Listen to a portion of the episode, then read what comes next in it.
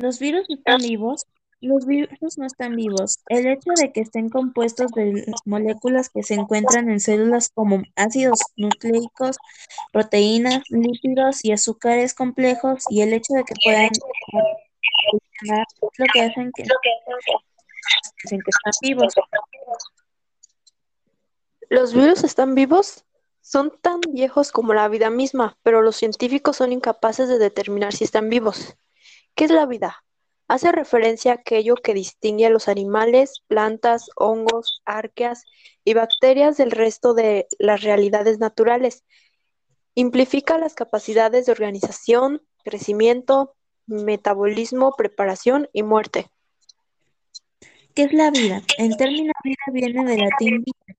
Tiene varios significados. Puede significar tanto el espacio y el tiempo que transcurre desde el momento de la concepción, algún momento de gestación o nacimiento hasta la muerte.